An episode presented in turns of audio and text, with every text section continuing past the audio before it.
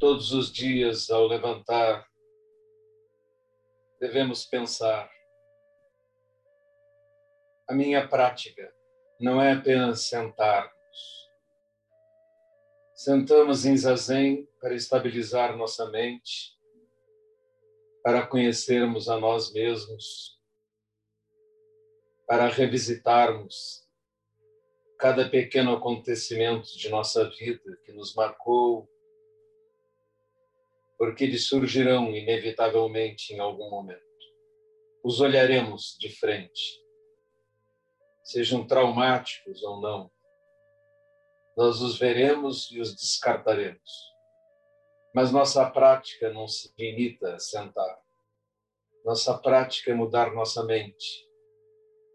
Então, ao levantarmos, pensamos em beneficiar todos os seres e não nos deixarmos arrastar pelos sentimentos, pelas paixões negativas, pela raiva, pela ganância, pela ignorância e compreendermos compassivamente as dificuldades dos outros. Revisitamos nossa mente e a limpamos. Mas depois colocamos nossos pés no mundo, andamos por ele, não como autômatos, não reagindo, mas sim agindo conhecendo nossa mente a cada momento que ela reage a qualquer ato dos outros seres.